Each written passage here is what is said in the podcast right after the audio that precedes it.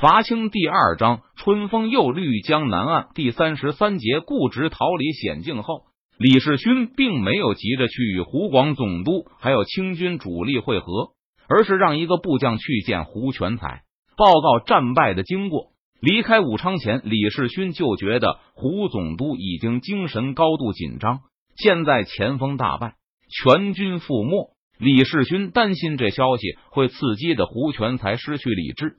把自己杀了季琦，因此决定先躲在外面避风头，好不容易逃脱敌手。要是被自己人杀了，岂不冤枉？至于理由也很好找。李世勋让部将报告胡总督，自己正在外面收拢溃兵，打算与邓明再决一雌雄。李世勋打算就以收拢溃兵为借口，一直躲到胡全才消气了为止。一个部将去报信后，李世勋就带着另外一个人向德安府跑去。打算找个乡绅躲进他家中，得以远离征战，休息几天。根据李世勋的分析，胡总督的官位堪忧，不但导致他气急败坏杀人的可能性大增，也是强行统帅大军出征钟祥的主要原因。接下来，胡总督的应对不外就是回师或继续进攻钟祥。若是回师，很可能胡总督就会被朝廷免职。到时候，湖广官场肯定会把战败的全部责任都往胡全才头上推。那个时候，李世勋可以摇身一变成为见证人，不必担心被追究战败责任。若是胡全才继续进攻钟祥，结果也只可能有两种：一种就是大胜，那样胡全才志得意满，气也消去大半，李世勋再去赴京请罪，很容易得到谅解。那时，李世勋就在附近拉一批壮丁带回去，说是自己收拢的溃兵，有每月的军饷在，还怕招募不到人前来从军吗？若是胡全才再次大败的话，那肯定会有其他的将领首当其冲。胡总督就算不被朝廷问罪，李世勋也不会继续位于失败的将领榜首。到时候把壮丁们编组成军，说不定湖广总督还要依靠他保卫武昌。正如李世勋所料，胡全才现在的心情非常不好，已经到了择人而事的边缘。刚从武昌出发的时候，胡全才的感觉还不错，官吏、幕僚、近身们恢复了往昔对他的恭敬，对他发布的各种计划都赞不绝口，再也没有任何人出来质疑湖广总督的决定。在向钟祥进发的路上，胡全才身边的人保持着类似的态度。凡是从湖广总督口中吐出来的，必定是英明决策。要是放在钟祥之战以前，胡全才会把周围人的这种反应视为理所当然。自己当然英明神武，才智过人，不然凭什么能坐上湖广总督的高位？以前胡全才在洪承畴手下做事的时候，还经常认为自己有种种不足，但现在他并不这么看了。自己的任何设想都是神来之笔。能比胡总督更神的人，世界上没有几个。其他人都乖乖的在边上学习就对了。但是钟祥失守后，武昌掀起一股怀疑胡总督的暗流，以周举人为首的一小群近身对胡总督发出许多批评指责。虽然现在表面上恢复了常态，但胡全才却多了一个心眼，偷偷派人去探查这些家伙到底是真的迷途知返了。还是在暗中策划更多的的阴谋。密探们打听回来的消息，把胡全才气得差点背过气去。官吏、幕僚和军官中，现在流传着一股说法，称他胡全才做事好像袁绍，而且还有人说他是离死不远的袁本初。没两天，蹦达的日子了。《三国志》通俗演戏是一本很流行的小说，军中的士兵就是不识字，也都听过《三国演义》的评书。既然大家都把胡总督比作袁绍，那就连没有见过胡全才的士兵也都认定他刚愎自用、心胸狭窄。至于应该怎么对付袁绍，有《三国演义》当课本，自然人人心里有数。那就是溜须拍马，绝对不去当田丰、沮授。这个流言，据说又是那个周举人散布出来的。本来周培公只是打算用来给自己避险。后来看到有几个同僚打算消极对抗胡总督时，周培公劝说他们放弃这个念头，不要给自己找麻烦。听到同僚们的感谢，周培公不禁洋洋自得起来，一而再、再而三的给其他人当起了老师。为大家仔细分析这几个问题。为什么说胡全才像袁绍？胡全才更类似哪个时期的袁绍？应该如何与晚期的袁绍周旋？大家当然都很感激周培公的提醒。由于周培公分析的头头是道，他周大才子的名头也变得更响亮了。胡全才的手下没费多大力气就打听明白，到底是谁在积极的抹黑湖广总督，以抬高自己。等打赢了这仗，就要你好看。胡全才现在对周培公已经恨到了骨头里，但他不得不承认，周培公分析的还挺接近他的心态。越是如此，胡全才越是暗暗发誓要让周培公后悔死的慢了。就在这时，突然传来先锋战败的消息。李世勋的副将逃回军中，称遭遇两三万敌兵，提前出发的一万清军全军覆灭。李世勋正在战场周围收拢散兵，与邓明拼命纠缠。这个消息对胡全才来说无异于晴天霹雳。被他寄予厚望的偷袭行动不但被敌人识破了，而且还又一次遭到惨败。胡全才感到愈发无法对朝廷交代。很快，战败的消息就传遍全军。沿着汉江水路并进的胡全才陷入了进退维谷的境地。若是现在退兵，那么自己这半个月来，除了丢城失地、丧失鲁国外，就什么都没干。胡全才也知道自己之前的行为在武昌已经激起了民愤，更别提这次离开武昌汉阳的时候，他又干了件极其不得人心的事。如果朝廷给自己撑腰，那胡全才当然丝毫不畏惧武昌周围近身和百姓们的愤怒。不过，若是朝廷已经厌恶自己，那这些市民的攻击就可能会变成压断骆驼背的最后一根稻草。可若不退兵，胡全才觉得对方有所防备，自己这边确实士气低迷，不敢说稳操胜券。思来想去，胡全才也发生动摇，觉得或许走回头路才是最安全的。就是极力夸大明军的实力，一口咬定明军就是拥有十万大军，只要有李世勋串供，胡全才或许可以蒙蔽一下朝廷试试。但李世勋派回来的那个副将不肯老实就范。事先，李世勋和两个心腹将领商量过此事，已经预测到胡全才可能的反应。他们认为胡总督今非昔比，位置已经很不安稳了。没有必要为了随时可能倒台的胡总督把自己牵连进去，蒙蔽朝廷这罪可大可小。若是胡总督不倒台，那当然什么事都没有；但胡总督若是倒台了，那李世勋很能会被一起追究。不管胡总督如何威胁利诱，李世勋的这个副将就是装听不懂总督大人要他做伪证的暗示，一口咬定钟祥明军精锐主力尽数出动。邓明、郝瑶旗。刘体纯、袁宗帝、贺真一个不落都被他们遇上了。李世勋打不过非战之罪，好吧，意思就是这是胡总督指挥有误，让一万前锋去拼钟祥明军的主力，但钟祥明军精锐都加起来，也就是这几万了。胡全才也清楚，这个将佐只是个传声筒，关键还是要李世勋肯服从命令。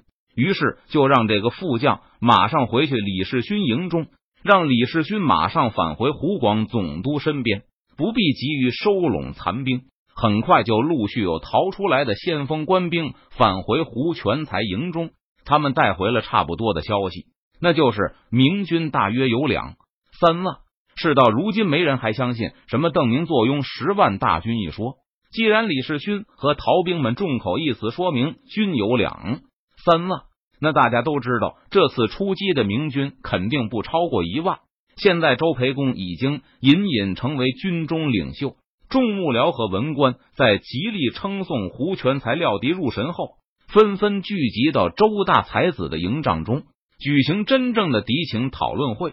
周大才子断定李世勋也在撒谎。据说所说钟祥的明军几万还是有的，李世勋肯定没有遇到邓明的全军。多半是被一支偏师打败了。逃回的败兵中有跟随李世勋出征的各部官兵，也有他亲兵营的将士。败兵归营持续了大约一天左右，总共返回了一千出头，剩下的估计都被明军抓去了。但直到溃兵都回了胡全才的大营，那个号称在外面收拢溃兵的李世勋还是不见踪影，舰队胡总督忠心耿耿的李大帅都避祸去了。周大才子又当众把李世勋的心里猜了个八九不离十，大家都胡总督就更加没有信心。当天在周培公的营帐里，大家商议要附和胡全才的说法，就说钟祥明军有几十万之多，让胡总督把大军先带回武昌去再说。反正将来朝廷问罪也问不到他们这些文官和幕僚头上。这次参与周培公营帐讨论会的还有一个武将。李世勋消失后，胡全才的声望降到新低，不少将佐也跑来要和文官、幕僚集团共进退。这些武将认为，虽然清军依旧远较钟祥明军强大，但路途、士气等因素足以抵消清军在兵力上的优势。再说，这仗打赢了，只是对胡总督有好处。看到李世勋败的这么快、这么惨，已经有很多清军将佐打起了退堂鼓。众人商议已定，就打算明天一起去给胡全才灌汤。不过密谋集团的保密意识太差，现在湖广总督已经知道，在周培公身边聚集着一个反胡集团，早就密令几个将佐打入其中，并分头向自己汇报该集团每日商议的阴谋。得知这帮家伙想骗自己回师，然后独自去承担朝廷的怪罪时，胡全才气郁于胸。差点一口鲜血喷出来，幸好还有一批将佐没有参与密谋集团。胡全才深恨自己识人不明之余，连忙开列名单，根据是否去过周举人为标准，那里分为两份，留作战后提拔贬黜的凭据。周培公自然高举黑名单榜首。胡全才盯着那名字看了半晌，那张得意洋洋的面孔又浮现在他眼前。不让你碎尸万段，妻女入营。老夫誓不为人。虽然立下毒誓，但眼下还不是报复的好时机。胡全才只有先继续与大伙虚与委蛇。你们不是要赞同我的一切决定吗？好，那我就决定继续向钟祥进军了。第二天，胡全才召集文武官员、幕僚商议军机。周培公首先站出来歌颂胡全才料事入神。钟祥明军事大，难以力敌，应当全军退回武昌。坚守城池为上，这个提议得到了不少与会者的赞同。胡全才身为湖广总督，那养气的功夫自然也是非同小可。周培公发言期间，他捻着长须，对这个年轻人频频微笑合手，表现的对密谋集团一无所知。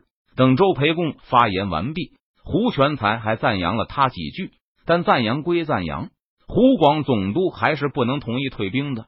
他指出，邓明之所以能连战连捷，是因为邓明使用了妖术。在得知钟祥明军只有几万人后，胡全才就一直在琢磨明军到底是如何迅速攻下云阳等地的。最大的可能性有两种：一种是邓明拥有口径惊人的工程大炮；另外一种就是他使用了妖术。而最近逃回来的先锋官兵证明，邓明确实在使用妖术。很多人都声称清军战线并没有出现断裂，但邓明一下子就带着骑兵出现在清军阵后。李世勋派回来的那个将佐虽然没有自认邓明使用妖术，但他也持同样的说法。战场两军呈焦灼状态时，邓明突然从李世勋将其后闪现出来，还一闪就闪到了李世勋身边，直接就把剑架上了李大帅的脖子。当初领兵离开武昌时。胡全才还不能判断对方的王牌到底是妖术还是大炮。不过，这难不倒足智多谋的湖广总督。对付妖术要靠会 X 屋，对付大炮最灵验的则是阴阵。为此，胡全才下令征发武昌、汉阳的畅优随军。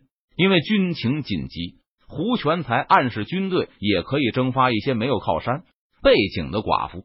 不过，对执行命令的军队来说，是不是寡妇，畅优取决于是不是富银子。很多应付不了敲诈勒索的贫家女子也被大军征发到了营中。为此，胡全才更是被武昌、汉阳的近身指着后背痛骂。暂时还没有人敢指着胡全才的鼻子骂。这件事也常常被反胡集团提及。胡全才知道，若是此时回师，自己征发妇女随军，肯定也是一桩罪过。但如果靠这些妇人破了邓明的妖术，那不但再没有人能说自己一个的不是，反倒要人人称赞胡总督的先见之明。胡全才一反常态，否认了钟祥有十几万明军，而是坚称邓明手下最多只有四万人，其中披甲兵一万八。九，既然如此，那湖广大军的实力仍然比邓明要强大，同时还有水师的协助。只要能破了邓明的妖术，那根本没有什么可怕的。再说王师以顺讨逆，谁敢怀疑王师的胜利就是质疑满清的天命？这种大帽子一扣下来，周培公等人顿时无话可说。胡总督力排众议，下令继续向钟祥前进。不过，虽然胡总督在军事会议上把周举人驳得丢盔卸甲，全无还手之力。但晚上去周举人营帐走动的人却更多。胡全才连夜修改名单，把许多人从褒奖名单上划去，转去黑名单上列席。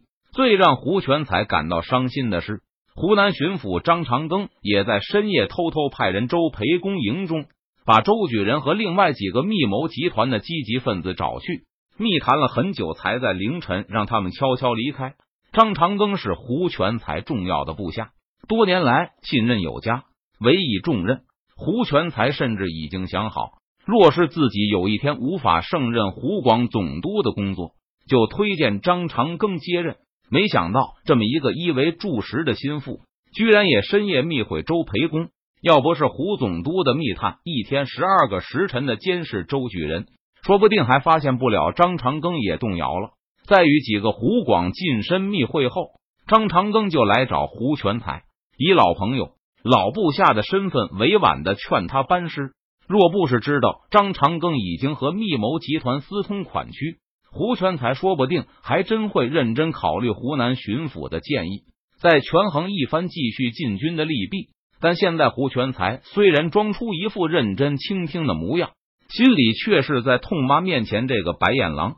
哼，你多半是和那些湖广蛮子达成协议了吧？你负责蛊惑我回师。让湖广蛮子都能平平安安，而他们则负责支持你，向朝廷保举你，让你继承老夫的位置，由你来当这个湖广总督。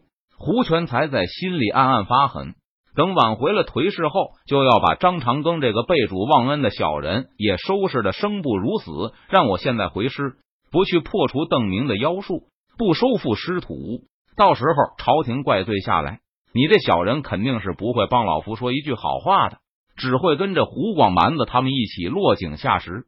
钟祥得知府城遇险，刘体纯和元宗帝都以最快的速度赶回来。这两人军中的年轻军官和最勇敢善战的精兵们，很多人不久前才订婚，未婚妻都在钟祥。他们心里比刘体纯和元宗帝还要焦急。明军日夜兼程。飞也似的回到钟祥，看到府城平安无事后，这些明军士兵才松了一口气。